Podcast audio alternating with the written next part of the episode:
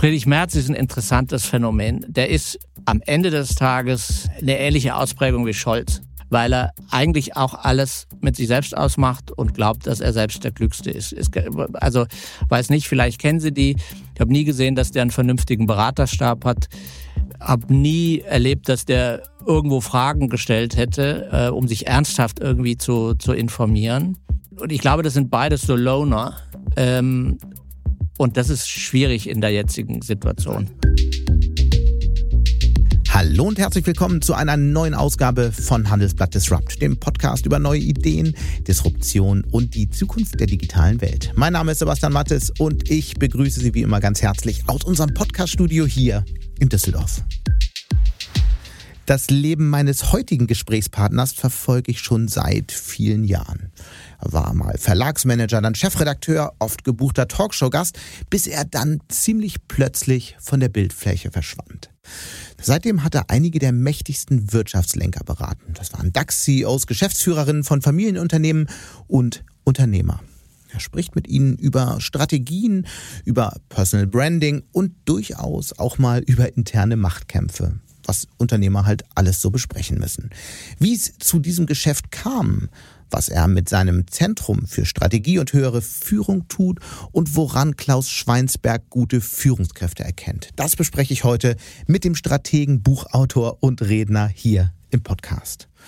Schweinsberg erklärt, warum der Job von Führungskräften noch nie so schwierig war wie heute. Warum Chief Financial Officer und vielleicht auch Ex-Finanzminister nicht die beste Wahl für Führungsrollen in Zeiten der Transformation sind und er erklärt, was Führungskräfte von Militärs lernen können. Er weiß da übrigens ziemlich genau, wovon er spricht. Schweinsberg ist nämlich selbst seit Jahrzehnten Offizier der Reserve und verbringt jedes Jahr vier bis sechs Wochen bei Übungen. Und die Antwort darauf, was Führungskräfte von Militärs lernen können, das mal vorab ist eine ganz andere als die, die ich erwartet hatte.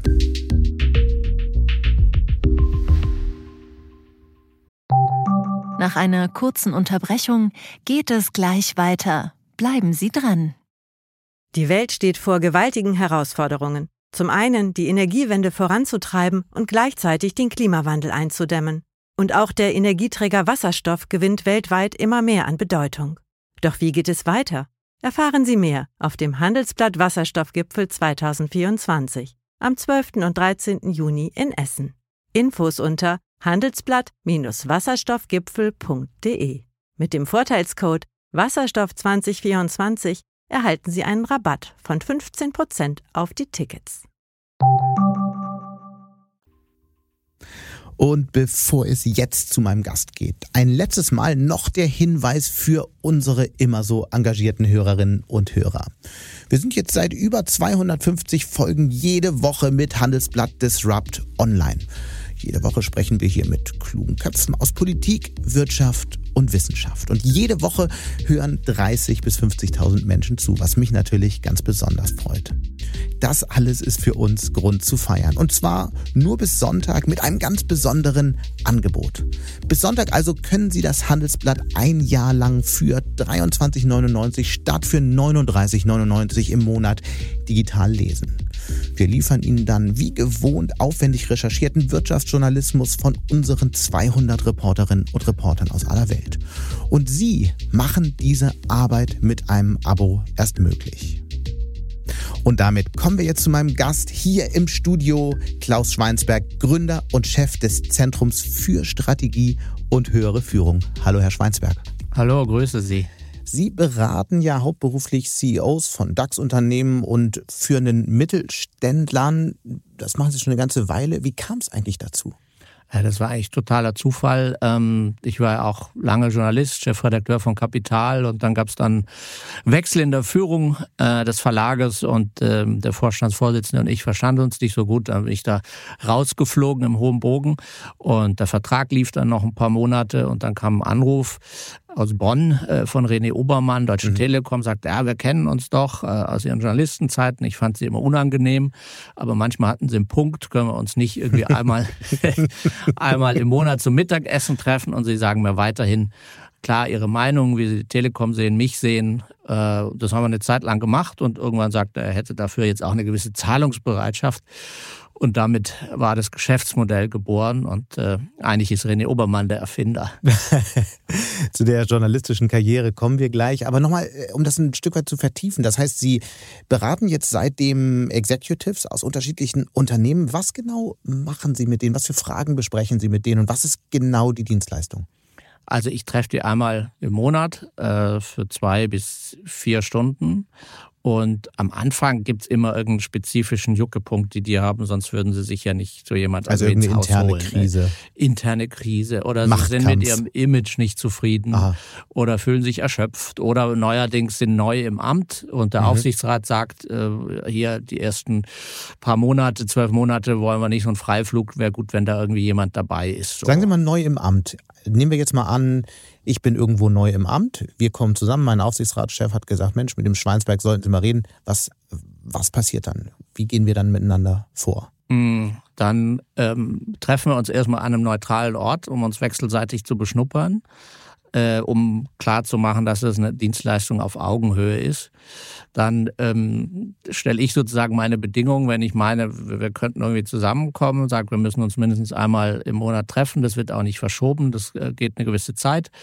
Ähm, äh, aber wir haben wechselseitig vier Wochen Kündigungsfrist. Okay. Wenn Sie mhm. finden, ich habe Mundgeruch äh, ähm, und ich finde, ich mag den nicht, dann wird das äh, beendet. Mhm. So und die Dienstleistung ist dann sehr unterschiedlich, je nach Situation. Im Grunde sortiere ich mit denen zusammen ihre Themen. Ich bin kein Coach, sondern bin eher ein Sparringspartner. Was ist denn da der Unterschied eigentlich? Weil ich keine Coaching-Ausbildung habe. Aber Sie machen trotzdem was ähnliches. Das bleibt im Auge des Betrachters. Äh, ich, ich sage, es ist Sparring äh, indem man eben versucht, gemeinsam Themen zu sortieren, ich manches kritisch hinterfrage und natürlich, nachdem ich das jetzt irgendwie 14 Jahre mache, habe ich da eine gewisse Erfahrungskurve und kann so ein bisschen kalibrieren und sagen, also meine liebe Frau so und so, lieber Herr so und so, wir sind jetzt in der und der Phase. Da gibt es eine gewisse Wahrscheinlichkeit, dass die und die Themen jetzt bei Ihnen auftauchen, im System auftauchen.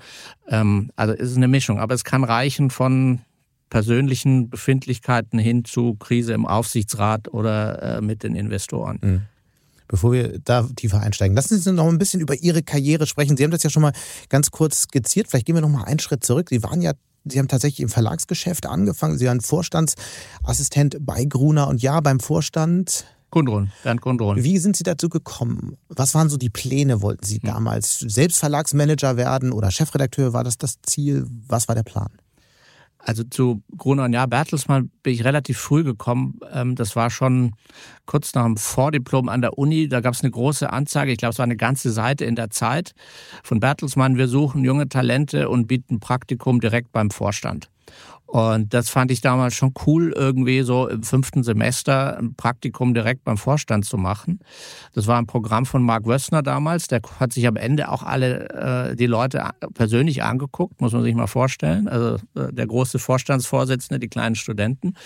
Und dann ähm, haben die mich eben zu Krone ein Jahr geschickt. Äh, das erste Praktikum war bei einem Krone ein Jahr Startup. Das war Krone ein Jahr Funk- und Fernsehproduktion äh, was völlig gegen die Pumpe lief, aber war eine lustige Zeit. Ähm, so Fernsehen ist halt was anderes als Print. Mhm. Und dann habe ich immer wieder Praktika gemacht und dann eben nach der Promotion äh, gefragt, könnte mich brauchen. Und dann hieß es, ja, der, der Kundrun ist jetzt Zeitungsvorstand und wird Vorstandsvorsitzender. Geh doch da mal hin, da kannst du mal irgendwie Vorstandsassi äh, machen und dann sieht man weiter. Was war das für ein Job damals? Präsentationen bauen, Vorträge vorbereiten? Klassische Assi-Job eben, ja, irgendwie Post durchgucken, mhm. vorbereiten, Vorträge vorbereiten, mit zu Vorträgen fahren, gucken, dass da irgendwie die PowerPoint läuft. Und dann wird es aber relativ schnell operativ, weil äh, Kundrun ja die Idee hatte, die Financial Times Deutschland äh, gegen das Handelsblatt in den Markt zu bringen. Ah, no bad feelings. Ich war damals auch bei der Financial Times Deutschland. Wir haben es knapp verpasst. Ja, und, ähm, und dann gab es eben den Bereich Online. Das war ja damals irgendwie so eine Verrückte Idee. Verrückte Idee und dann dachten die, da kann man nichts falsch machen. Der Schweinsberg ist der jüngste von allen, also vielleicht höchste Affinität, hat keine Führungserfahrung, also stecken wir den dahin. Mhm. Und ähm, das war insofern interessant, als damals der englische Mitgesellschafter Pearson gar nicht so wirklich ein Printprodukt auf den Markt bringen wollte, sondern die wollten eigentlich damals schon sagen, wir machen hauptsächlich online mit angeschlossenem Print. Deutschland ist aber völlig anders da und sich am Ende auch durchgesetzt hat. Aber, was ich damit sagen will, diese Online-Abteilung war dann sehr schnell sehr groß. Das waren dann irgendwie 40 Mitarbeiter. Mhm.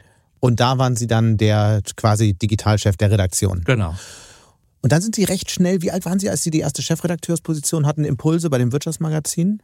Äh, ich weiß gar nicht genau, wann war das? Äh, 33 oder 34, mhm. sowas. Dann kurz danach Kapital. Das waren ja, ja damals große, stolze Marken, äh, die sehr, sehr breit gelesen wurden. wurden. Wie war das in so jungen Jahren, so eine Marke dann zu führen, in eine Chefposition zu kommen? Waren Sie bereit?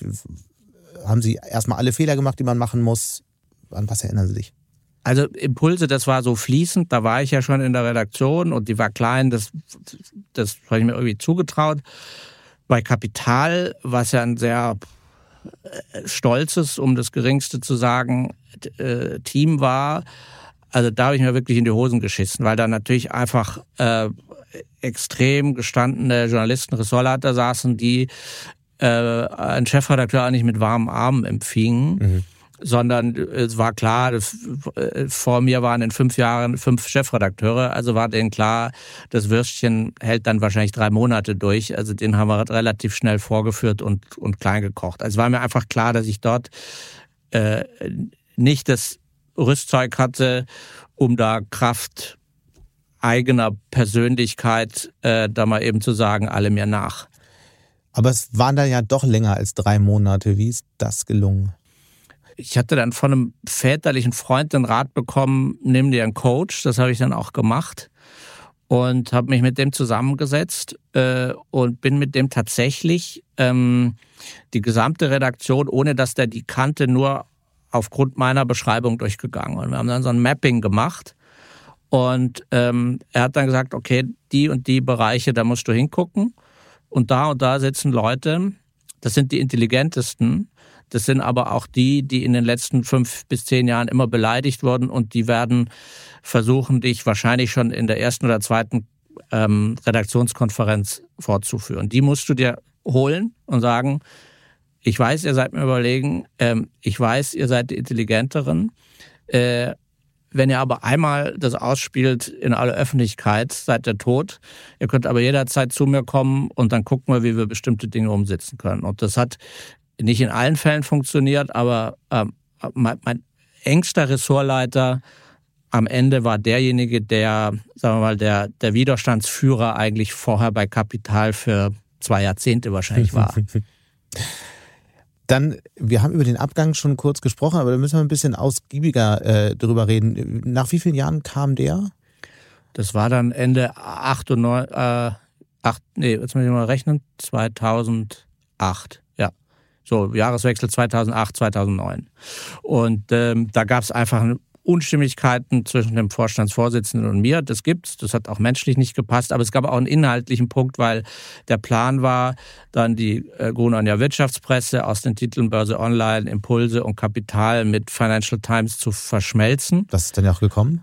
Was dann so gekommen ist, ich war da dagegen, habe auch gesagt, den Weg kann ich nicht mitgehen, weil ich glaube, dass man damit alle Marken ähm, zumindest gefährdet zu ruinieren. Äh, da gab es aber diese Sicht nicht und dann hätte man entweder sagen können, okay, ähm, ich gehe den Weg mit. Äh, ich fand das aber falsch, falsch, falsch. Und gut, ist dann immer billig zu sagen, ist es dann auch so gekommen, leider. Ähm, und das war nicht, weil ich kein Herzblut für die Financial Times hatte, nur einfach die Gemeinsamkeiten waren zu gering und das Konzept war einfach nicht, nicht durchdacht am Ende. Nee. Das Konzept war nicht durchdacht, diese Redaktionen zu verschmelzen.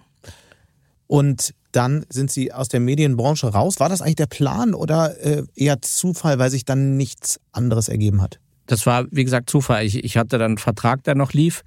Und da gab es auch die ein oder andere Anfrage. Mhm. Ähm, und dann kam aber eben. Aber Sie waren nicht fertig mit der Medienwelt? Haben nee, überhaupt nicht. Okay. Nein, ich hatte fest vor, da weiterzumachen. Ich war ja da irgendwie 38 und also jetzt noch nicht so für die Frühverrentung. Ähm, und Sie waren ja auch durchaus jemand, der den Menschen Begriff war. Sie waren öfter in Talkshows, ähm, haben Bücher geschrieben, glaube ich. Ähm, durchaus präsent auch über, über die Rolle bei Kapital.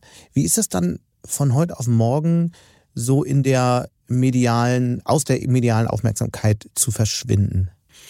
Also das war am Anfang schon ein harter Entzug, weil als Kapital-Chefredakteur muss man ja nie erklären, sozusagen, was man macht, äh, wer man ist. Man ist äh, äh, umgeben von stimulierenden Leuten, hat ständig News, fühlt sich auch irgendwie wichtig, hat auch Zugang zu, zu ähm, Entscheidungsträgern.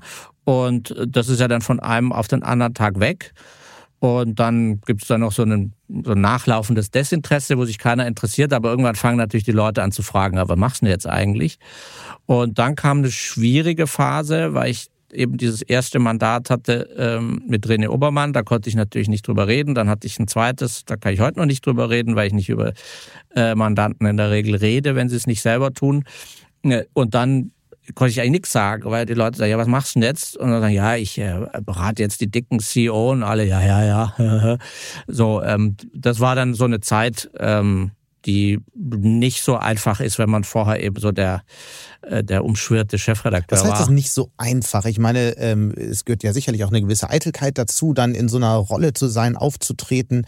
Was macht das mit einem, wenn man dann plötzlich so von der Bildfläche verschwindet? Also das Leben wird erstmal langweiliger, weil man bei bestimmten Sachen einfach nicht mehr eingeladen ist, die spannend sind. Also wir beide waren ja jetzt gerade beim WEF in Davos, also da fährt man dann nicht mehr automatisch hin, ne? weil die sagen, ja, was, warum, warum soll man den einladen? Der ist jetzt nicht mehr Chefredakteur. Und wenn man das vorher irgendwie interessant fand, fallen einfach irgendwie bestimmte Dinge weg. Dann gibt's auch äh, Personen, die sich irgendwie plötzlich dann halt nicht mehr so häufig melden. Das ist so ein guter Sortierungsprozess. Aber es gibt dann auch welche, die total toll sind, von denen man es gar nicht erwartet mhm. hätte. Ähm, und dann baut man sich ja, in meinem Fall eben da dieses Sparring-Geschäft irgendwie auf. Und ähm, da ist es dann halt in ganz normalen Runden blöd beim Abendessen, wenn die sagen, ja, was machst du eigentlich genau? Und man sagen, ja, kann ich dir irgendwie ja. nicht so genau sagen. Und das ist, ist ja irgendwie zwischen unhöflich und arrogant. Wie viele, Sie sprechen nicht über Namen, aber vielleicht über Zahlen, wie viele DAX-CEOs haben Sie denn als Mandanten, Mandantinnen? DAX, äh, also über die Zeit oder, oder so, Jetzt sozusagen? aktuell oder was, also ich, war, was ich, war die Zeit, wo Sie die meisten gleichzeitig hatten? Also ich, ich habe immer so zwischen vier bis sechs, mehr geht nicht. Und ähm, im Moment sind es auch sechs, äh, wovon aber nur einer DAX 40 ist. Die anderen sind, sind auch große Unternehmen, mhm. aber dann halt in, in einer anderen Besitzstruktur oder eben nicht in Deutschland, sondern in der Schweiz oder Österreich. Und äh, so in der Anfangszeit, äh, also klar mit René Obermann und so, da gab es mal eine, sagen wir, eine hohe Deckung mit, äh, mit DAX-Vorstandsvorsitzenden. Ähm, ich finde es jetzt aber besser, auch so eine Mischung zu haben. Mhm. Ich würde das gar nicht ähm, mehr wollen, weil das da nochmal auch spezifische Themen gibt, die dann auch ähm, sagen wir mal, eine, eine höhere Kurzfristigkeit bei bestimmten Themen mit sich bringt, die dann, wenn man das bei allen sechs hat, nicht so ideal ist.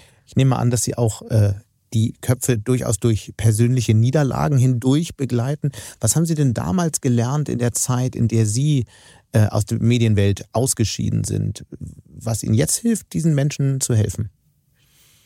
Also äh, ich glaube, so ein Punkt ist, was man nachher irgendwie merkt, ähm, dass man möglichst wenig Kraft Amtes oder Funktionen, Netzwerke aufbaut, Freundschaften etabliert äh, und, und die Situation auch nicht ausspielt. Also ich, ich sage denen manchmal, seien sie einfach kein Arschloch, das reicht schon, um anschließend, wenn sie da irgendwie rausfliegen, dann wird das tragen und dann werden auch Leute kommen und sie äh, fragen, kommst du zu mir in den Aufsichtsrat oder Beirat oder irgendwie so.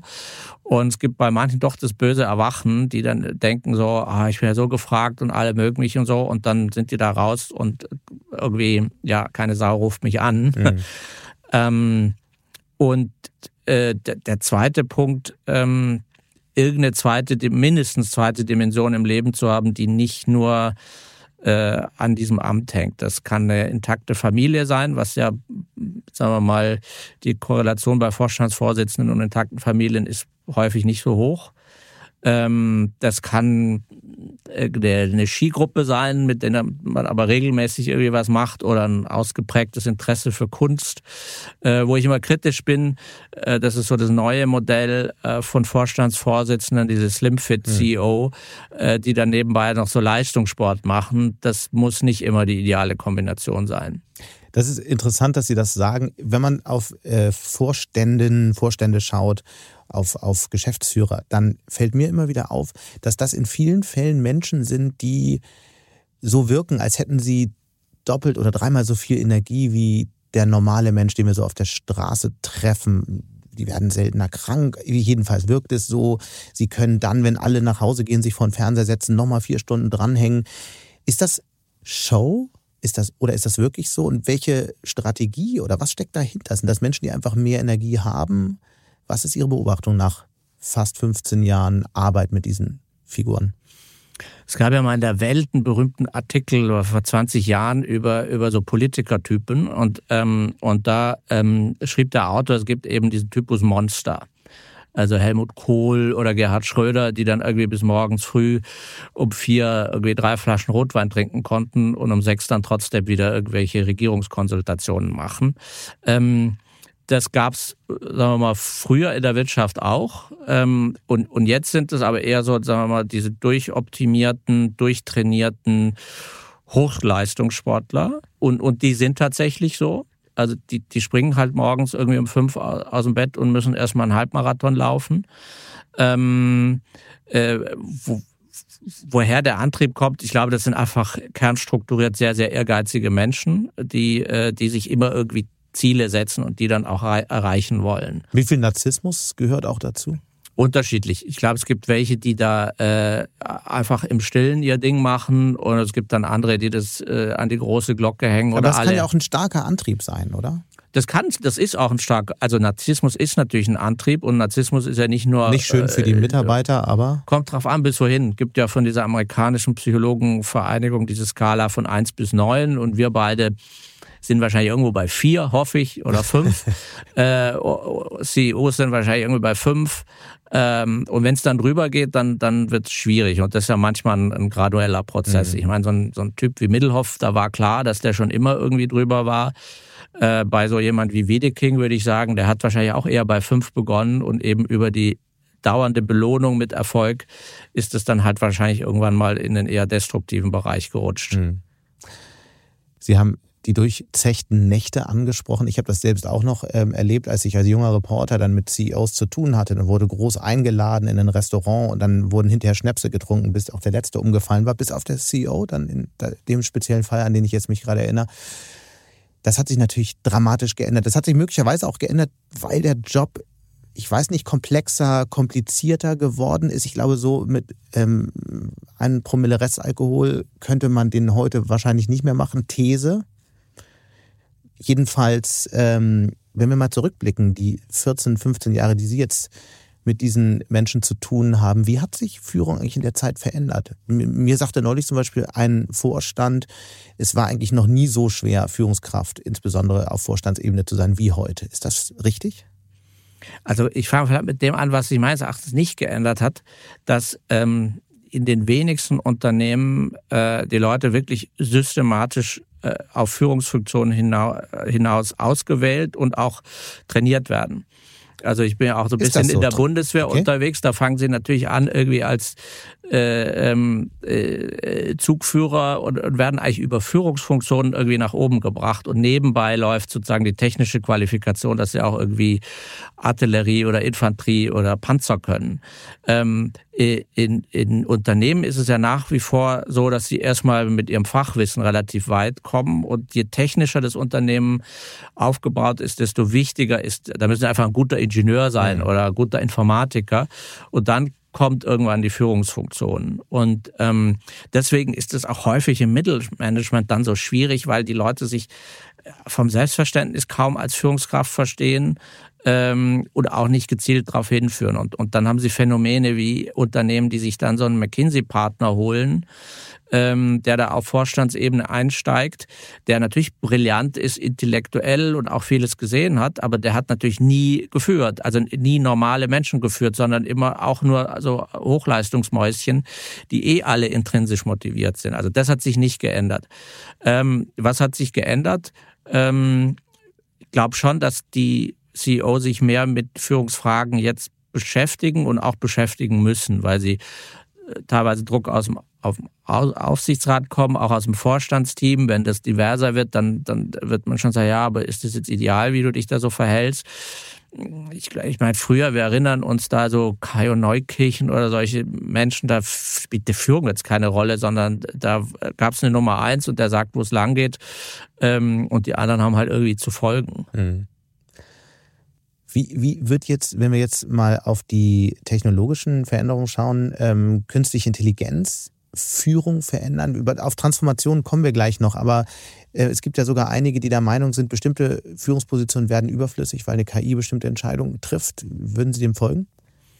Also ich starte jetzt mal hier und jetzt äh, mein, mein ähm, Kollege Philipp Meissner an der, ähm, an der ÖSCP Business School, der beschäftigt sich ja viel mit so, mit so Entscheidungsprozessen und der hat ähm, vor ein paar Monaten mal so ein Paper geschrieben, äh, basierend auf einer Untersuchung im Hier und Jetzt, was macht eigentlich künstliche Intelligenz und, und, und vorher noch Big Data und Managemententscheidungen. Ähm, und der, der, der Ausgang war eigentlich pervers, dass die sag mal, die risikoaverseren Manager jetzt diese äh, Daten, die sie bekommen, nutzen, um keine Entscheidung treffen zu müssen, sondern zu sagen, ja, die Daten sagen doch ganz eindeutig. Ähm, und die risikofreudigeren Manager das einfach total ignorieren und sagen, ah, widerspricht mein Bauchgefühl, mache ich anders. Also im Grunde wird es in beiden Fällen nicht sinnvoll, sondern kontraproduktiv genutzt. Das ist Status quo. Mhm. Die Frage ist, wo wird das hingehen? Ähm, ich denke schon, dass bestimmte mh, äh, Analysethemen. Mm, das ist ja jetzt schon so, wenn Sie sich so Startups angucken wie Celonis oder so, äh, da können Sie einfach Prozessautomatisierung, wo Sie vorher irgendwie riesige Stäbe von Leuten brauchten, die das machen, das macht Ihnen jetzt irgendwie die Software, die da die Daten reinsaugt und Ihnen das rausgibt. Ich, das glaube ich schon. War ja, glaube ich, gerade auch gestern oder vorgestern irgendwo zu lesen, eine Studie, dass äh, insbesondere diese White-Collar äh, ähm, Arbeiten in, in der Zwischenschicht äh, wegfallen und gar nicht so sehr das, was man immer dachte, so die Armen ähm, da unten am Fließband. Eigentlich kommt die Transformation andersrum, als man es gedacht ja. hatte. LKWs haben immer noch Fahrer, aber viele Werbetexter in den einfacheren Tätigkeiten bangen möglicherweise jetzt um ihre Jobs. Absolut. Trotzdem nochmal äh, die Frage, äh, ich erinnere mich an ein Economist-Titel von ein paar Monaten, Overstretched CEO stand da drauf und es ging ähm, sinngemäß um die Problembeschreibung, dass ein CEO heutzutage konfrontiert ist mit politischen Regulierungsfragen, geostrategischen, geopolitischen Risikofragen und auf der anderen Seite natürlich mit der großen Aufgabe, das Unternehmen nicht nur durch die digitale Transformation zu bringen, sondern auch äh, klimafreundlich ähm, umzubauen. Ist der Job so schwer wie nie zuvor? Ich glaube ja. Äh, und, und das sind, glaube ich, zwei Vektoren, die da wirken. Der eine, den haben Sie erwähnt, das ist, äh, dass wir eben nicht nur mehr Risiko managen müssen, sondern Ungewissheit aushalten. Und da geht es tatsächlich um Aushalten. Das, CEO sind ja häufig Persönlichkeiten, die eigentlich in ihrem Leben immer alles richtig gemacht haben und auch sorgfältig und akkurat die Sachen abgeleitet und entschieden. Und jetzt kommen, sind sie plötzlich ähm, CEO von einem Automobilhersteller und müssen auf einer sehr dürftigen Informationsbasis entscheiden, ist jetzt Elektromobilität das, was kommt oder halt nicht 100 Prozent. Und da entscheiden sie über Milliardeninvestitionen ins Ungewisse. Das muss man erstmal aushalten können. Und dann, was neu ist, zumindest so seit ähm, äh, Ende der, ja, also Anfang der 2000er Jahre, Sie haben jetzt immer dieses Haftungsdamoklesschwert über sich schweben. Also das heißt, die, sie müssen entscheiden unter Ungewissheit und wissen gleichzeitig bei jedem Ding, was ich nicht 100 Prozent irgendwie Business Judgment Rule Proof gemacht habe, äh, kommt der Aufsichtsrat oder sonst wer und äh, flickt mir dann am Kittel, im Zweifel sogar noch fünf oder zehn Jahre nach mhm. Ausscheiden. Und das sieht man nach außen vielleicht nicht so, aber dieses, dieses, dieses Haftungsthema und Compliance und Dokumentation und bloß keinen Fehler machen in einer Situation, wo es zwingend ist, Fehler zu machen. Also da merke ich schon, das ist ein irre Druck. Und wie gehen die Menschen damit um, insbesondere die Vorständin, die CEOs? Gibt es da Strategien, auch die Sie mit denen äh, durchsprechen? Also was zugenommen hat, ist, äh, um es jetzt äh, einem Bild zu sagen, die Protokollabstimmungsverfahren nach einer Aufsichtsratssitzung und nach einer Vorstandssitzung, weil man natürlich versucht, das irgendwie so hinzukriegen, dass das auch pro futuro irgendwie hält. Äh, das befördert nicht risikofreudige Entscheidungen. Was zugenommen hat, ist, dass man sich irgendwie alle möglichen Gutachten und Second Opinions und sowas reinholt. Und das hat jetzt eine Zeit lang funktioniert. Aber auch da gibt es jetzt Bereiche, wo das eben nicht mehr funktioniert. Wenn Sie jetzt mal sowas nehmen wie einen massiven Cyberangriff äh, ähm, auf ein Unternehmen, und wir alle haben das schon in der einen oder anderen Form erlebt, da haben sie halt nicht mehr Zeit, zwei Wochen ein Gutachten einzuholen. Zahlen wir jetzt Lösegeld oder zahlen wir es nicht? Da haben sie eine Zeitfenster von 48 Stunden mhm. und müssen dann, oh, sagen wir mal, Entscheidungen treffen von einer hohen Tragweite im Zweifel. Ähm, und das hat sich, glaube ich, auch noch mal geändert. Also früher gab es, glaube ich, äh, in der Wirtschaft immer noch einen vernünftigen Zeitrahmen, Dinge zu überprüfen, zu validieren. Jetzt gibt es bestimmte Bereiche, wo sie so ähnlich wie ein Jetpilot oder Notfallmediziner in der Lage sein müssen, relativ schnell und klar zu entscheiden. Wie kann jemand wie, wie Sie dann dabei unterstützen? Gibt es da einen Instrumentenkasten, den Sie auch für die CEOs bereithalten in solchen Fällen? Also ich persönlich bin der Meinung, dass äh, entscheiden, was mit Muskeln zu tun hat und man diese Muskeln auch manchmal trainieren muss. Mhm. Und was wir manchmal schon gemacht haben, das ist immer eine interessante Übung, mal so ein Vorstandsteam äh, in, in einen Flugsimulator zu stecken von so einem A380. Da gibt es mittlerweile so Programme, da kriegen die vorher so ein Handbuch abgespeckt, eine Stunde Lesezeit. Dann setzt man den Simulator und sagt so, jetzt äh, rollen Sie die Kiste mal äh, hier von der Gangway auf Runway 32. Mhm. So, und dann setzt sich meistens natürlich der CEO auf den Kapitänssitz und der CFO auf, äh, auf den First Officer. So, und dann rollen die da los und dann sieht man schon, hat da jeder für sich das Buch gelesen oder haben sie sich das irgendwie aufgeteilt? Ähm, wie kommunizieren die und wie, was passiert, wenn der Druck äh, erhöht wird? Da kriegt hinten einer einen Herzinfarkt, die müssen notlanden, die eine Landebahn ist aber zu kurz und bei der anderen gibt es nicht die äh, medizinische Versorgungsstätte. So. Ähm, also man kann solche Situationen, wo man extrem unter Druck gerät, üben und äh, A lernen, wie, wie reagiere ich selber darauf, was macht es mit mir? Weil es gibt die Erfahrung, dass ähm, zum Beispiel Leute, die sonst sehr stark den Überblick haben, in solchen Situationen dann plötzlich einen Tunnelblick bekommen. Und wenn das Team dann denkt, ah ja, der hat ja immer den Überblick und sich auf den verlässt, ist doof. Mhm. Ähm, und sie lernen auch viel über die Kommunikation in diesem Team. Und mittlerweile können sie auch mit Sprachsoftware zum Beispiel messen, wann ist, sind die Druckpunkte bei den einzelnen Leuten erreicht, wo die sozusagen kippen. Und dann kann man das denen einfach transparent machen und sagen, das ist jetzt hier alles geschützt, nichts passiert, Flugzeug nicht abgestürzt. Wenn das euch jetzt beim Cyberangriff oder beim Bombenalarm oder äh, irgendwie ein Selbstmordversuch in der Firma passiert, äh, dann ist das nicht so ideal. Aber wie arbeitet man mit der Erkenntnis dann weiter? Dann lernen die A über sich selber, okay, äh, ich als ähm, CEO bin vielleicht gar nicht der beste Krisenmanager. Ich sollte mich vielleicht dann in der Situation äh, darauf beschränken, sozusagen mhm. das Flugzeug weiter zu fliegen, also die Firma zu führen und äh, ich gebe es lieber an einen anderen. Aber wie gut können das CEOs eigentlich, die ja eigentlich qua Amt die sind, die alles können und wissen müssen? Das ist ja so das althergebrachte Bild noch. Meine Erfahrung ist, wenn diejenigen, die sich sagen wir mal, auf sowas einlassen, ähm, die gehen in der Regel auch mit einem Erkenntnisgewinn heraus und, und öffnen sich für sowas und sagen, es ist jetzt nicht nur Kokolores, äh, was Flugsimulator kann ich mich auch mit meinem Sohn zu Hause hinsetzen, was, was, was soll das?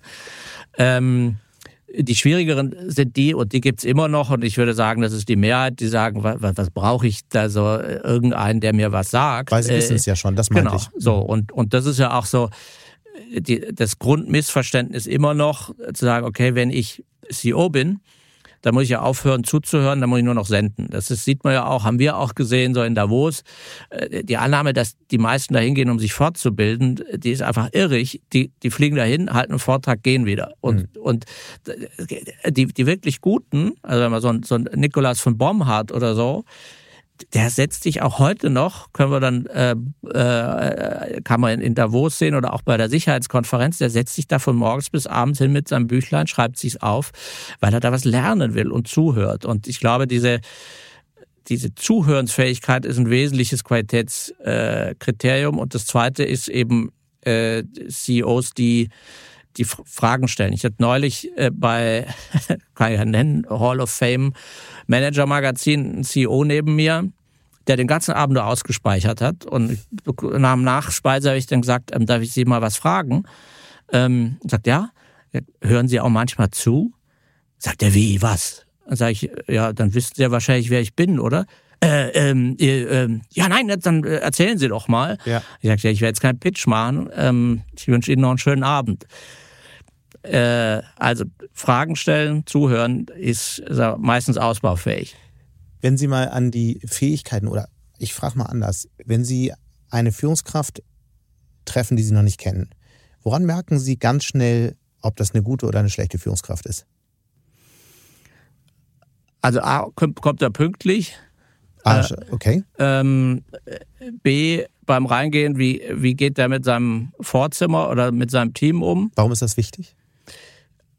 Weil das, vor allem wenn es bei denen in Anführungszeichen zu Hause in der Firma ist, äh, was ist, was man schlecht verstellen kann, weil wenn der jetzt aber da seine Assistenten besonders freundlich be behandeln würde, nur weil der jetzt ein Gast da ist, würde man relativ schnell merken, die gucken komisch oder finden es irgendwie seltsam. Ähm, aber was lernen Sie dann über die Person? Ist das, was für eine Kultur Sie schaffen? Wie, oder was, was ziehen Sie daraus aus der Also da, da, kann man relativ schnell sehen, wie da der Hierarchiegradient ist äh, in so einem Unternehmen gibt es da tatsächlich sozusagen Upward Feedback, ehrliches Feedback oder nicht. Also mhm. das kann man so. Und dann äh, so der, der, der, der Lackmustest, wenn man sich hinsetzt, äh, stellt der erstmal Fragen oder speichert der erstmal irgendwie äh, eine Stunde lang aus und erklärt die Welt. Werden solche Führungskräfte, die eben das tun, eigentlich in Zukunft überhaupt noch eine Chance haben in einer Welt, in der sie sehr schnell lernen, sehr schnell entscheiden, aber auch sehr schnell äh, Signale hören müssen, vielleicht neue Signale? Die haben eine Chance. Also es gibt ja gerade, äh, also in meiner Vorlesung da an der ÖSCP mache äh, äh, mach ich so ein Modul Digital Leadership und da beschäftigen wir uns eben auch mit Führungspersönlichkeiten im digitalen Raum. Und da haben wir ja so ein Rückspiel ähm, äh, einer uralten Führungstheorie. Das war so eine der ersten Great Man Theory. Ne? Also es ist der große Mann, der der Führer, der bold, der vorangeht. Äh, so und und das haben wir ausgerechnet in diesen supermodernen Unternehmen. Sagen alle, oh, der Musk ist aber toll und Steve Jobs. Und wenn man sich anguckt, ist das sehr häufig ein toxisches Führungsmodell. Was ist denn dann das richtige Führungsmodell? Ähm, also ich versuche es mit den Studentinnen und Studenten immer so zu erarbeiten, dass man sagt, okay, es gibt wahrscheinlich 100.000 Führungstheorien, aber man kann die so runterdampfen auf 20 bis 25. Und da gibt es ein paar, die sind auf jeden Fall daneben. Ähm, aber ansonsten ist es wahrscheinlich ein Mix aus Führungsmodellen, die dann aber auf die Situation passen müssen. Mhm. Und ähm, natürlich brauchen sie einen anderen Führungstypus in einer Sanierungsphase von einem Unternehmen ähm, als in der Aufbau- oder Wachstumsphase. Und jetzt haben wir natürlich wieder einen spannenden Punkt, äh, weil es diese irrsinnige Ungewissheit gibt in fast allen Bereichen, bin ich nicht so ganz sicher, ob ähm, einige von den CEO, insbesondere mit so sehr starken und ausgeprägten CFO-Profilen, ähm, da noch die richtigen sind. Sondern jetzt geht es wieder um konkretes Handwerk, um die Techniker? Also es geht, glaube ich, um Führung im eigentlichen Sinne, also Vertrauen Aha. zu verbreiten. Aber die warum Dinge kann das ein CFO nicht? Weil, ich sage, er kann es nicht. Ich sage nur, die, die Sozialisierung von einem CFO ist ähm, auch vom Persönlichkeitstypus, wer macht sowas, da, da führt ja ein Weg hin. Das heißt, ich beschäftige mich sehr stark mhm. mit Zahlen und vielleicht weniger mit Menschen. Ähm, das sind nicht notwendigerweise Menschenfänger. Und sie brauchen jetzt gerade in Zeiten der Unsicherheit, glaube ich, Menschenfänger heißt nicht unbedingt Charismatiker, aber schon Leute, die Spaß an Menschen haben, im Umgang mit Menschen. Und auch den Mut, Dinge irgendwie klar in ihrer Brutalität irgendwie anzusprechen und nicht zu sagen, ich, ich mitigiere es euch schon weg und dann müsst ihr euch keine Sorgen machen. Das fehlt mir zum Beispiel in der Autoindustrie. Ich glaube, die steht vor dramatischen Veränderungen. Und ich sehe keinen von denen zu sagen, da kommen dramatische Veränderungen, sondern eher so, ja, wir haben es schon im Griff und wenn wir da noch optimieren und da anpassen, dann wird es schon irgendwie gehen. Ist, glaube ich, unehrlich. Interessant. Einige äh, in der Literatur und, und ähm, äh, Menschen, die, die die Wirtschaft beobachten, sagen, dass doch die starken Männer oder Frauen möglicherweise vor einer Rückkehr stehen, weil es genau das jetzt gerade gefragt ist. Würden Sie dem zustimmen? Sehen Sie das auch? Ja, starke Männer im Sinne von so einem Dies bei VW sicher nicht. Ähm, aber ähm, Persönlichkeiten, die, ähm, die so eine Prägung geben können ähm, und wo die Leute den Eindruck haben, dem, dem, dem, kann ich wirklich folgen, den kann ich lesen, der, der, der ist ehrlich in einer gewissen Weise. Es gab ja so in den 80er Jahren ein Buch von Klaus Maxscheid und Guy Kirsch, das hieß Amtsinhaber, Staatsmann, Demagoge. Interessant wiederzulesen, auch politisch jetzt, aber das lässt sich im Prinzip auch auf Wirtschaft übertragen. Und wir, ich glaube, dass der Amtsinhaber-Typus im Moment schwierig ist, äh, man eher so eine Art Staatsmann-Typus braucht, der sagt, da gibt's riesige Probleme, die will ich auch nicht kleinreden, ähm, aber ich habe eine Idee und ein Zutrauen, wie wir das trotzdem schaffen können. Äh, und nicht so dieser Amtsinhaber aller Olaf hm. Scholz, der sagt, ich, ich wollte gerade sagen, so ein Staatsmann würde man sich heute auch wünschen in Deutschland. Ja, ich gehe mein Kämmerchen, dann hole ich meinen Karo-Block raus und dann mache ich da so lange irgendwie meine Matrizenrechnung, bis die optimale äh, Lösung rauskommt und dann teile ich es meinen Mitarbeitern mit. Weil das Schwierig. Beispiel gerade so gut passt mit Olaf Scholz. Ich hätte es für später noch gehabt. Warum funktioniert Olaf Scholz als Führungspersönlichkeit so schlecht gerade? Ähm, also in der Nussschale weil er, glaube ich, mit Menschen nicht gern umgeht. Weil er, glaube ich, tatsächlich am liebsten in seiner Kammer hockt und grübelt. Und da war er in, in, in bestimmten Funktionen wahrscheinlich erfolgreich. Die Hamburger finden das cool. Die Hamburger, da hat er auch, ich glaube, er war ein hervorragender Verwaltungsbeamter, so, ja. so, ja, und vielleicht auch äh, irgendwie als Finanzminister, äh, aber nicht als Bundeskanzler. Die, die, die Leute wollen teilhaben, äh, die wollen ein Gefühl bekommen, mhm. was ist das für einer. Also lieber Und, Robert Habeck, der ein bisschen über seine Zweifel spricht, über seine Zerrissenheit, der auch mal einen Fehler eingesteht. Im Zweifel, ja, da wissen wir jetzt beide, dass das jetzt nicht so ideal für ihn gelaufen ist. Aber ich muss sagen, in der Anfangsphase waren auch so CEO, die ich begleite, selbst in der Energieindustrie, begeistert von Habeck, weil der manchmal anrief und sagte so, ich habe jetzt eine halbe Stunde Zeit, erklären Sie mir das jetzt mal. Ähm, mhm. Ich will es von Ihnen genau hören und so würde bei Scholz nie vorkommen. Da erzählen mir einfach die CEO, man geht da rein, sagt, Herr Bundeskanzler, Energiepreise haben wir nach für ein Problem, so dann hört er drei Minuten zu, setzt sein maliziöses Lächeln auf, dann kommt die Botschaft, you know, I know it all und erklärt dann, warum man, warum Deutschland eigentlich ein wunderbarer Standort ist. Äh, und es ist leider genauso. Ja. Vielleicht gucken wir uns die politischen Alternativen bei der Gelegenheit nochmal kurz an die äh, starke Mann-Theorie, äh, gucken wir mal Richtung Friedrich Merz bei der CDU, da ist er ja der starke Mann. Oder ist er doch nicht so stark? Ja, der ist halbstark. äh, Friedrich Merz ist ein interessantes Phänomen. Der ist äh, am Ende des Tages eine ähnliche Ausprägung wie Scholz. Weil er eigentlich auch das alles. Ihn jetzt, glaube ich, schmerzen. Weil er eigentlich auch alles mit sich selbst ausmacht und glaubt, dass er selbst der Klügste ist. Also weiß nicht, vielleicht kennen Sie die. Ich habe nie gesehen, dass der einen vernünftigen Beraterstab hat. Hab nie erlebt, dass der irgendwo Fragen gestellt hätte, äh, um sich ernsthaft irgendwie zu, zu informieren. Ähm, und, und ich glaube, das sind beides so Loner. Ähm, und das ist schwierig in der jetzigen Situation. Dann sagen Sie mal so eine Figur, die Ihnen, eine politische Figur, die Ihnen jetzt kommt, die, die jetzt für Deutschland vielleicht ein Ausweg wäre, eine Lösung? Also ich hatte einige setzen auf in meiner, meiner äh, Doktorarbeit damals in, in jugendlichem äh, Übermut äh, dafür plädiert, ähm, auch die äh, politischen Märkte zu internationalisieren ähm, und hatte da so als einen der Vorschläge präsentiert, dass man doch äh, erfolgreiche äh, Politiker oder Regierungschefs aus anderen Ländern dann in die Exekutive also Macron nach Berlin holen. Zum Beispiel. Also ich finde, bei aller Kritik, die man haben kann, in der jetzigen Situation ähm, macht Macron einen teilweise auch belegbar viel, viel besseren Job. Nicht nur als Leader und Machen Kommunikator. Sie es mal konkret. Warum genau?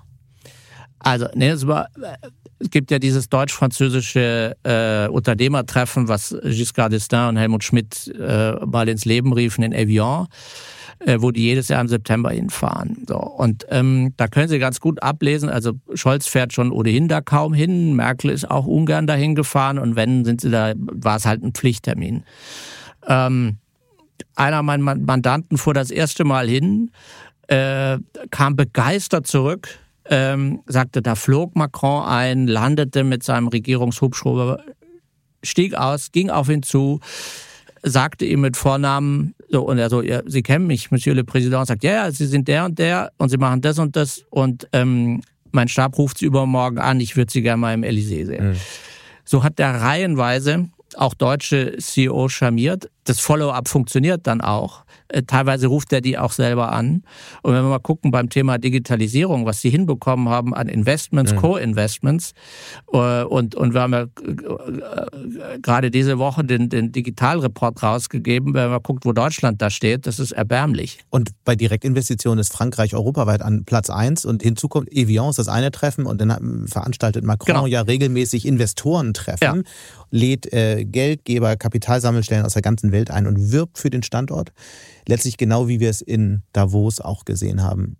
Interessante Diagnose. Wir, wir, wir schauen mal, ob irgendwann mal ein Politiker importiert wird. Gut, der kann ja dann nicht wiedergewählt werden, dann können wir ihn aber holen. Bisher sieht es schlecht aus. Läuft möglicherweise auf März hinaus, oder? Ich glaube es nicht. Ich glaube, dass März äh, für viele Leute, insbesondere Frauen, einfach nicht wählbar ist. Ähm, ich sehe jetzt auch nicht die, die, die kurzfristig die Alternative. Natürlich ist die das CDU. Heißt, Sie glauben ernsthaft, Scholz bleibt? Wenn die äh, auf, auf eine Mehrheit kommen, im Zweifel gibt's dann äh, doch eine große Koalition. Aber meine große Sorge ist, äh, wenn die Spielchen, muss ich sagen, jetzt so weitergehen in dieser Koalition und auch zwischen Koalition und dem ernstzunehmenden Teil der Opposition äh, und die AfD weiter erstarkt, dass wir schon bei der nächsten Bundestagswahl ein Problem sehen werden, eine einigermaßen vernünftige Regierungskoalition an den Start zu bringen, die dann, selbst wenn sie ähm, ähm, äh, ins Amt kommt, dann noch weniger Entscheidungen treffen kann, mhm. die Leute noch mehr frustriert und wir dann irgendwann in einer Situation sind, wo es dann ähm, im demokratischen Parteienspektrum eng wird. Nach einer kurzen Unterbrechung geht es gleich weiter. Bleiben Sie dran. Die deutsche Wirtschaft steht vor neuen Herausforderungen und Sie möchten aktiv die Zukunft mitgestalten? Dann sind Sie beim Handelsblatt CFO Summit 2024 genau richtig. Erleben Sie hochkarätige Speaker und CFOs renommierter Unternehmen wie Amazon, Google oder SAP. Seien Sie Teil dieses exklusiven Gipfeltreffens am 11. und 12. Juni in Düsseldorf. Mit dem Code Podcast sparen Sie bei der Anmeldung 15 Prozent. Alle weiteren Infos unter handelsblatt-cfo-summit.de. Laut einiger Kommentatoren hat ja der Aufstieg der AfD auch eine Führungskomponente. Lassen Sie uns darüber mal kurz diskutieren, nämlich, dass die Ampel erstens vom politischen Handwerk so schlecht ist und zweitens die Transformation so schwach erklärt, dass die Menschen sich abwenden, AfD wählen. Ist das für Sie eine plausible Erklärung, ja oder nein? Ja, und wenn ich ergänzen dürfte äh, oder, oder präzisieren, dieses nicht nur die Transformation schlecht äh, erklärt, sondern im Grunde die sich nicht traut oder es nicht kann, ähm, also im Militär würde man sagen, so ein gemeinsames Lagebild für die Nation zu erzeugen. Aber das wollen doch die Deutschen nicht. Immer wenn den Deutschen jemand die Wahrheit gesagt hat, dann ist es echt schwierig geworden. Ja, aber wenn Sie mal gucken, also ähm, eine äh, Alsbach-Umfrage, die jetzt gerade vor ein paar Wochen rauskam, wenn 94 Prozent der Bundesbürger, ich betone 94 Prozent der Bundesbürger sagen, ähm, wir finden die ähm. Migrationspolitik der Bundesregierung falsch, dann ähm, stimmt halt irgendwie das stimmt, was. aber jeder Zweite sagt, auch Deutschland wird in zehn Jahren sehr wahrscheinlich nicht mehr zu den führenden Wirtschaftsnationen gehören, auch Allensbach da schließt sich ja die Erkenntnis, und das meine ich mit der Wahrheit an, da schließt sich die Erkenntnis an, wir brauchen ein ziemlich radikales Reformprogramm für die nächsten Jahre, das jeder spüren wird. Und dazu gibt es weder den Mut noch den politischen Willen, noch aber auch die Bereitschaft der Bevölkerung, sich darauf einzulassen. Oder sehe ich das falsch? Also eins und zwei unterstütze ich, drei Bereitschaft der Bevölkerung, da bin ich mir nicht so sicher. Wenn man mal guckt, was ja auch seit langem gemessen wird, äh, wie sehr wären eigentlich die Bundesbürger bereit, in die Bundeswehr was zu Aber investieren. Entschuldigung, darf ich das, Ja, da, da hm? würde ich gerne gegenhalten. Es ist doch so, die meisten sagen, Klimawandel eines der größten Probleme. Sobald das Thema sie selbst aber erreicht, weil möglicherweise Spritpreise Hm. steigen durch einen steigenden CO2-Preis, will keiner mehr was damit zu tun haben. Es ist doch immer so, wenn uns die Transformation erreicht, dann wollen wir sie doch nicht.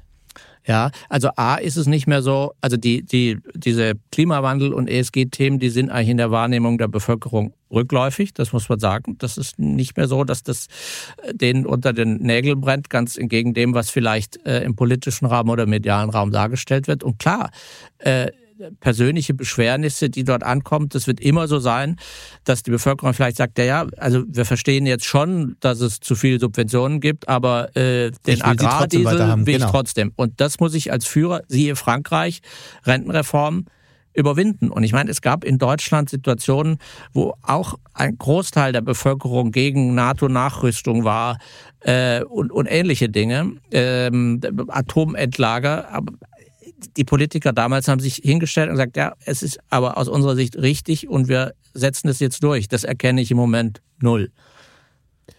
Was kann man daraus lernen, sowohl für Transformation in, in Organisationen wie auch in, in Gesellschaften, ähm, für Führungskräfte? Wie können sie das organisieren, dass sie doch einen größeren Buy-in der Leute am Ende haben? Ich beginne mal in den Unternehmen, da ist es vielleicht leichter, aber wahrscheinlich ist es auch übertragbar auf die Politik. Ich muss verstehen, bevor ich was transformiere, was sind die wirklichen Ängste der Leute und was sind die wirklichen Bedenken und nicht bei der über sozusagen sehr oberflächlichen, naja, die wollen ja alle sich irgendwie nicht bewegen und so. Wenn, wenn man mal guckt, diese, diese explodierenden Werte für die AfD äh, in den östlichen Bundesländern. Äh, es gibt keine ähm, und das hatte ich auch Frau Köcher noch mal gefragt äh, von Allensbach. Es gibt keine vernünftige Untersuchung, die mal geklärt hätte, was sind eigentlich die wirklichen Ängste und wa warum sind die so, wie sie sind? Und wenn man da in Berlin dann rumläuft und sagt, ja, Politik, dann Bundespresseamt, das wäre doch mal meine Aufgabe. Ja, nein, wir wissen ja, die sind halt so und äh, Ossi-Erbe und Russland nah und so. Und sagen wir mal, auf so einer trivialen Faktenebene dann zu sagen, okay, die nehme ich aber mit, das wird nicht funktionieren. Ich glaube, man muss wirklich, äh, wie wenn sie äh, jemand Höhenangst hat oder so, hilft es auch nicht zu sagen, ja, ist doch gar nicht so hoch. Also ich muss mich schon drauf einlassen und, und gute Führungskräfte und CEO, bevor sie ähm, sagen, ich bewege euch dahin ins gelobte Land, äh, muss ich glaube einmal tief tauchen und sagen, wo hole ich die eigentlich ab? Und ähm, das kommt mir manchmal so ein bisschen kurz. Und dafür muss man eben Fragen stellen, zuhören. Mhm. Man muss außerdem, außerdem tief tauchen, weil man es ja auch mit einer Ebene im mittleren Management zu tun hat. Übrigens, in der Politik ist das vielleicht vergleichbar mit, der, mit den Verwaltungen, die dann ja auch irgendwann mitziehen müssen. Da kommen ja die Ideen mit starkem Zeitverzug und möglicherweise auf, auf eine ganz andere Bedürfnissituation an, oder? Ja, also die, in, in diesem mittleren Bereich, da bildet sich dann halt vielleicht eher auch das reale Leben ab, äh, als das ist ja die Aufgabe von Führungskräften und Vorständen und, und Top-Politikern sozusagen irgendwie nach vorne zu denken und eigentlich schon in der Zukunft zu leben. Aber sehr häufig ist dieser Schritt einfach irgendwie nicht substanziiert. Zum Beispiel hat man gesehen, äh, warum ist dieses Heizungsgesetz, warum gab es diesen Riesenaufstand? Weil man irgendwie offensichtlich vorher nicht erkannt hatte, dass dieses Thema Heizung irgendwie ein hoch emotional aufgeladenes Thema ähm, in, in Deutschland ist. Und das ist neben dem handwerklichen Fehler hinten raus schon der handwerkliche Fehler am Anfang. Mhm. Und wie, wie organisiert man das in Unternehmen, dass man wirklich die mittleren Führungsebenen erreicht, durchdringt, weil die müssen ja am Ende die Transformation organisieren. Indem sie sich mit denen einfach beschäftigen. Und das ist mühsam, das kostet wahnsinnig viel Zeit und es, es dauert auch eine, eine sehr, sehr lange Zeit. Und, und für mich so eines der wenigen richtig guten Beispiele, die das ernst nehmen und gut machen, ist Hilti in Liechtenstein. Die machen alle 18 Monate einen sogenannten Pitstop für alle ihre Mitarbeiter, mhm. selbst für die stellvertretende Reinigungskraft, weil die sagen, die ist genauso wichtig, weil wenn es hier nicht sauber ist, haben wir Qualitätsprobleme in den Produkten. Ähm, gehen mit denen zwei Tage, und zwar eben von der stellvertretenden Reinigungskraft bis zu den Verwaltungsratsmitgliedern in so ein Bootcamp, wo man nochmal kalibriert und sagt, wer sind wir, was tun wir, was tun wir nicht, was, was sind unsere Werte, was sind unsere Ziele, was macht uns aus ähm, und, und sich dann auch Zeit nimmt, ähm, mit den Leuten da zu reden und, und, und die Dinge zu kneten. Und ich erlebe halt in vielen Unternehmen, da wird dann irgendwie ein schickes Leitbild entworfen, äh, der CEO verkündet das dreimal, dann ist es ihm lang, selber langweilig, sagt, ah, ich kann mich schon nicht mehr reden hören und dann glaubt er, das sei jetzt bei seinen 400.000 Mitarbeitern angekommen. Und wie kommt's an? Es kommt gar nicht an. Manchmal äh, äh, so eine Übung, die ich manchmal mache, äh, neu in einem Mandat, sage, okay, liebe Frau CEO, lieber Herr CEO, ähm, jetzt machen wir mal eine Runde mit Ihrem Vorstandsteam. Ja, warum? Sage ich, ja, sage ich Ihnen dann. Dann kriegen die eine Karteikarte, sage ich, schreiben Sie mal drauf, was ist das wichtigste Ziel und das, der wichtigste Wert von Ihrem Chef. Da kommen regelmäßig fünf bis sechs verschiedene Sachen raus. Das gibt's ja nicht. Ich habe es ja zehnmal erzählt. Okay, aber wie kriegt man es hin, dass da nur noch eine Sache draufsteht oder zwei? Indem sie die Dinge äh, wieder und wieder und wieder diskutieren und klar machen und sozusagen als CEO oder auch der erste Handlungsreisende sind und zwar über eine lange Strecke und zwar mit Botschaften, die sie selber irgendwie nicht mehr hören können mhm. und versuchen von dieser Werteebene runterzukommen in sowas wie, ich würde es nennen, Expected Behaviors. Also wir hat einen Fall, der hat sich dann hingeschrieben, ähm, we love our customers. Und das ging dann in die mittlere Management-Ebene. Dann sagt, ja, was für ein Scheiß, ich liebe noch nicht mal meine Frau, ich liebe äh, die Kunden. äh, und warum eigentlich äh, our customers, sagte dann der andere, customers, alle, nicht nur die Bestandskunden, auch die neuen. Und dann wird es eben konkret.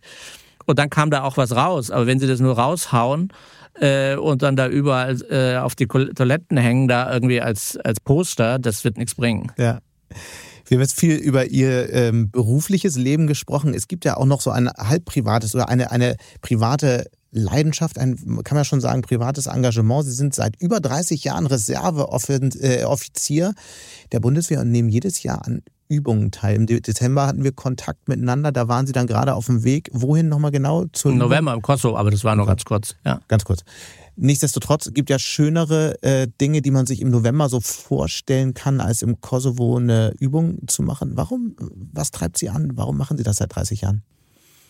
Also am Anfang war es tatsächlich nur ein Hobby. Also ich fand Soldarzeit immer ähm, interessant ähm, und ähm, es ist die Möglichkeit auch in eine eine ganz andere Welt zu schlüpfen, weil da in diesem militärischen System ist es eigentlich egal, wer, wer sie sonst außerhalb sind. Da sind sie dann halt irgendwie Leutnant so und so, äh, der das und das macht. Das hat sich jetzt ein bisschen geändert, wenn sie da länger sind und dann irgendwie größere Aufgaben bekommen, dann wächst es auch zusammen. Aber es ist eigentlich tatsächlich, äh, man wechselt nicht nur die Kleider, sondern wechselt da auch die Identität. Da steht auch kein akademischer Grad, also zumindest bei mir nicht auf der Uniform nix. Mhm. So.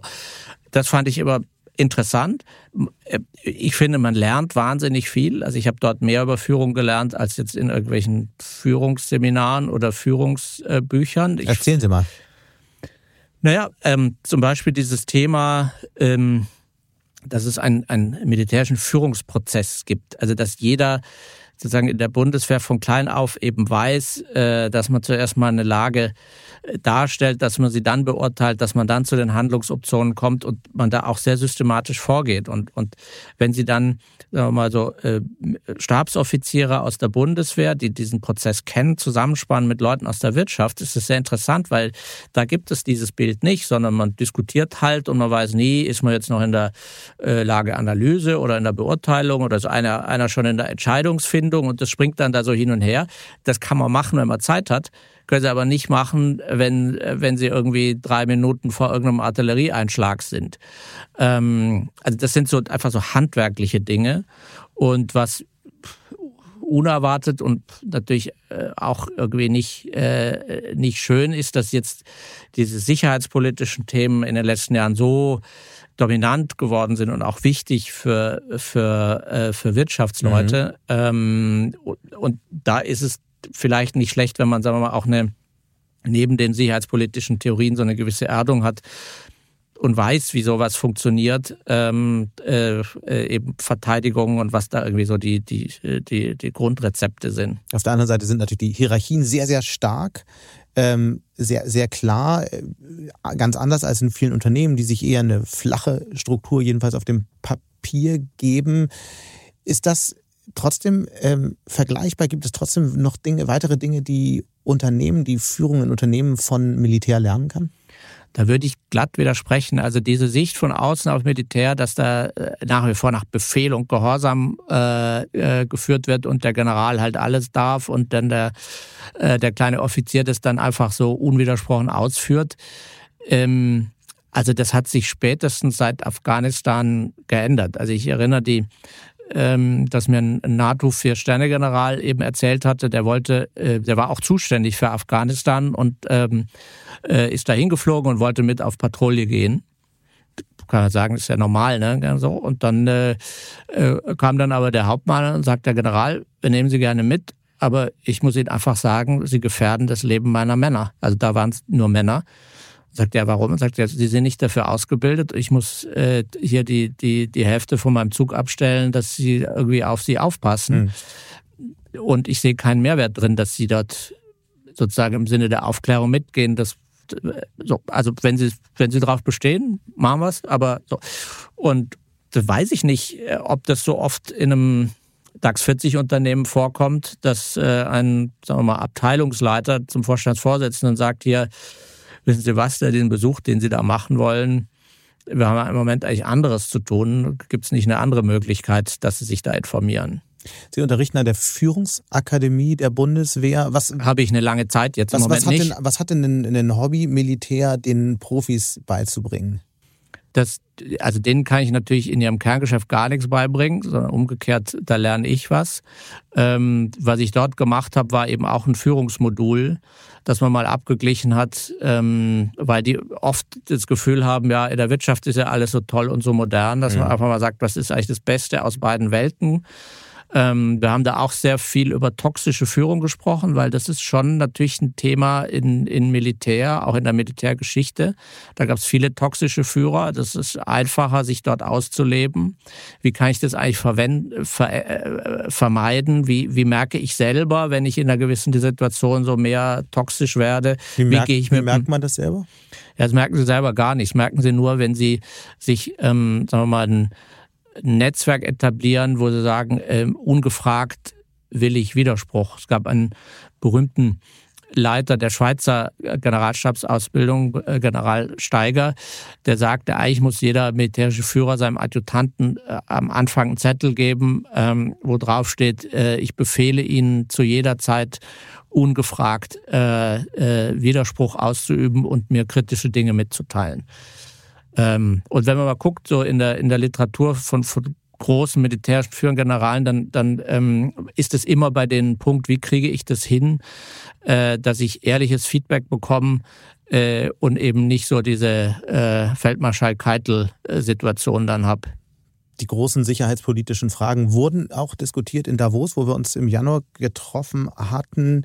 Sie reisen seit vielen Jahren dorthin, anfangs als Journalist, äh, später in Ihrer jetzigen äh, Funktion, beobachten das aus den unterschiedlichsten Perspektiven. Muss man eigentlich noch nach Davos reisen? Ist es noch die wichtige Plattform für Austausch, für Impulse, für all das, was es mal war?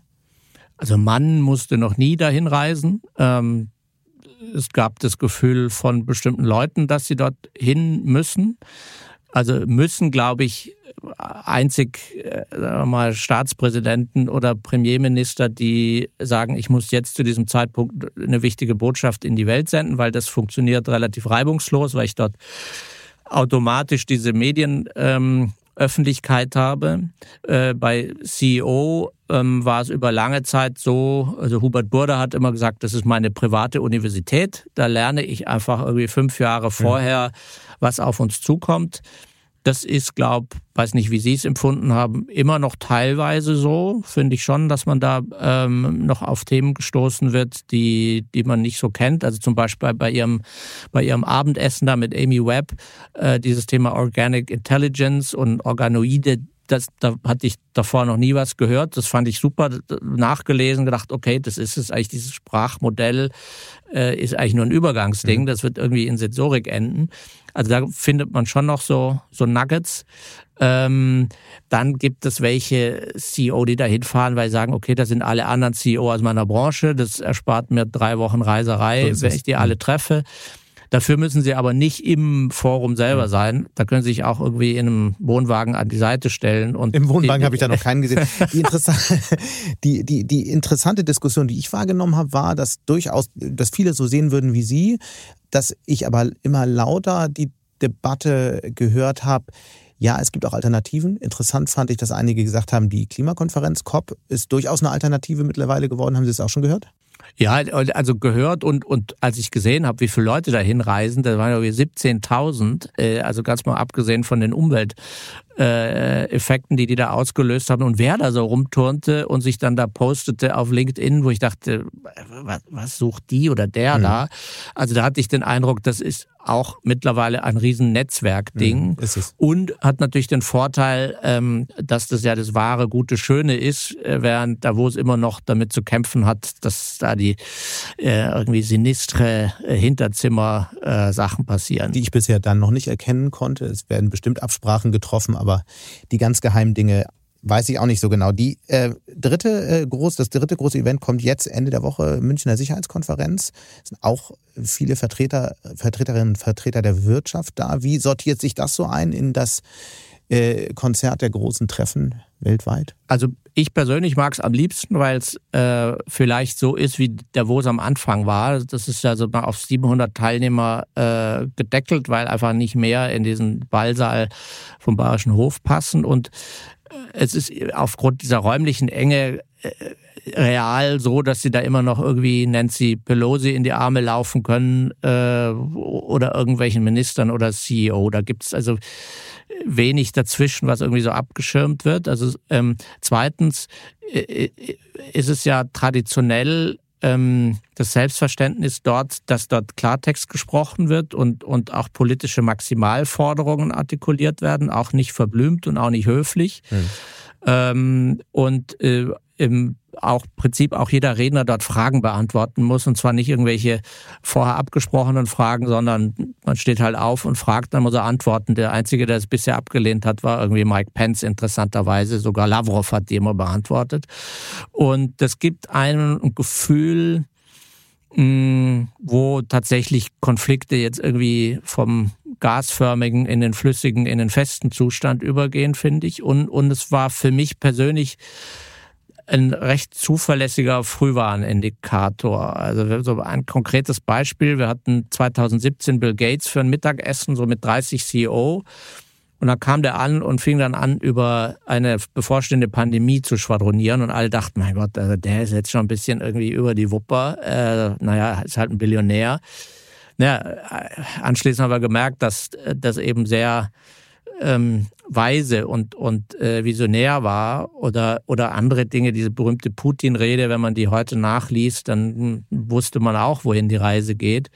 Oder Poroschenko, der da seit 2014 regelmäßig äh, berichtete, was da passiert irgendwie im, im, im Donbass und keiner aber so wirklich zuhörte. Ähm, ja, da muss man die, die Ohren spitzen und ich, man kriegt da wichtige Rohkost. Hm. Wo schauen Sie dieses Jahr genau hin? Mit welchen Fragen fahren Sie vielleicht auch nach München? Also was spannend sein wird, ist, äh, Zelensky ist ja wohl drei Tage da, welche Rhetorik er wählt, weil er hatte ja München letztes Jahr gewählt von den Krieg nicht verlieren zu der Krieg gewinnen. Ob er das so wiederholt oder ob es da jetzt sozusagen rhetorisch äh, eine Abweichung gibt, dann ähm, ist traditionell die Sicherheitskonferenz immer eine Plattform, die interessante Player aus dem Nahen Osten zusammenbringt. Ich habe verstanden, dass sowohl der Außenminister wie der Verteidigungsminister aus Israel kommt. Äh, da wird man auch irgendwie durchhören und man wird vor allem hören können, also Saudi ist immer da, Katar, so die Zwischentöne, wie die sich bei diesem Thema Ägypten, ich, äh, als Sisi wollte, glaube ich, unbedingt kommen, mhm. äh, weiß nicht, ob das jetzt tatsächlich stattfindet. Ähm, einfach mal im Originalton zu hören und auch die Gestik und Mimik zu beobachten, ähm, wie die auf solche Themen gucken. Und dann natürlich das große, äh, was immer spannend ist, wie sich die große US-Delegation benimmt. Ähm, das ist sehr volatil. Ähm, also im äh, da gibt's ja am Samstag immer dieses, äh, diesen Congressional Lunch, wo dann die deutschen Wirtschaftsführer auf die amerikanische Delegation treffen. Und ähm, manchmal hören die Amerikaner interessiert zu, manchmal ergreift aber sofort Lindsey Graham das Wort und äh, macht sozusagen Befehlsausgabe und sagt, was er jetzt von den Deutschen. In Davos habe ich gehört, die amerikanischen CEOs stellen sich alle schon auf Trump ein. Kriegen Sie das auch mit so? Ja, die Deutschen glaube ich auch. Ja.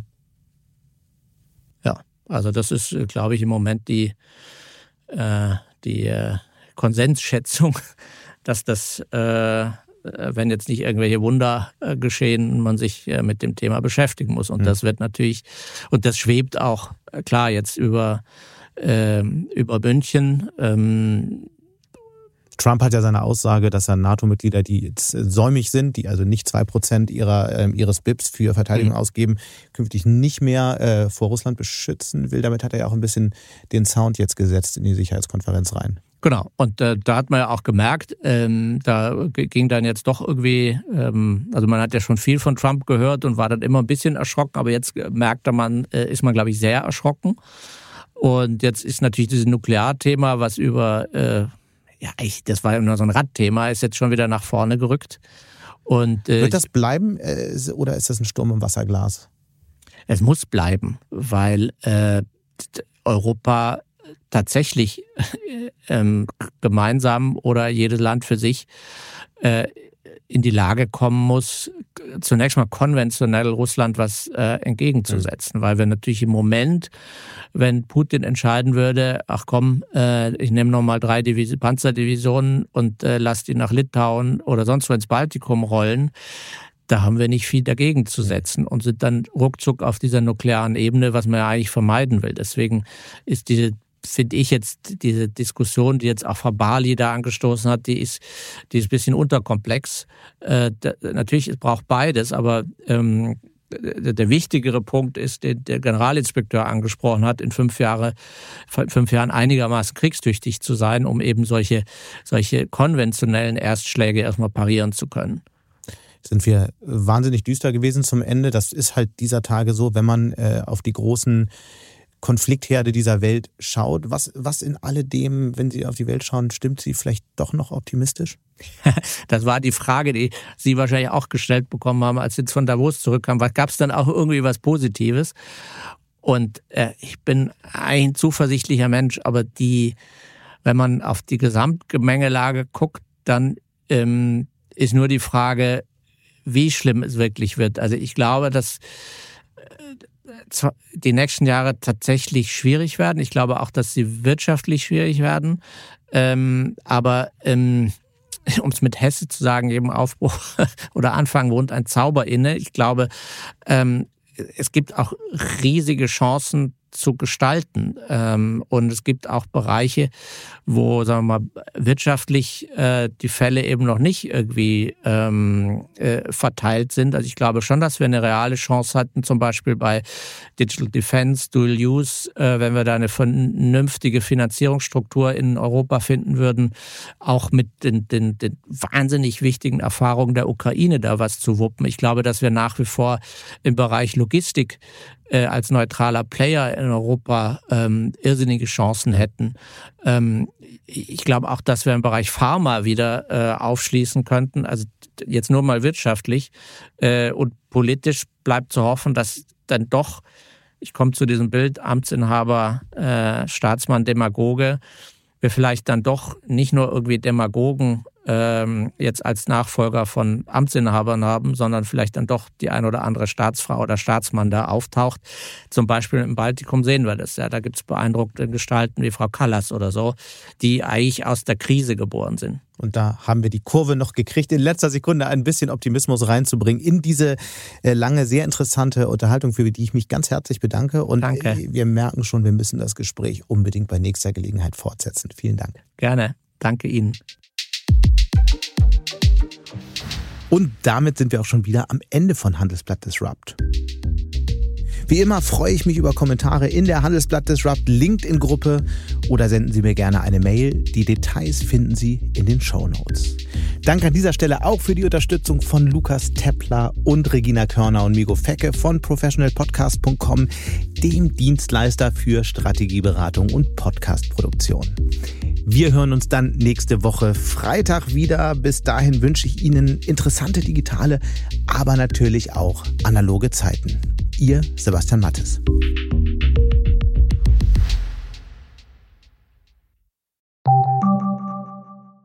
Die Welt steht vor gewaltigen Herausforderungen. Zum einen die Energiewende voranzutreiben und gleichzeitig den Klimawandel einzudämmen. Und auch der Energieträger Wasserstoff gewinnt weltweit immer mehr an Bedeutung. Doch wie geht es weiter? Erfahren Sie mehr auf dem Handelsblatt Wasserstoffgipfel 2024 am 12. und 13. Juni in Essen. Infos unter handelsblatt-wasserstoffgipfel.de. Mit dem Vorteilscode Wasserstoff 2024 erhalten Sie einen Rabatt von 15% auf die Tickets.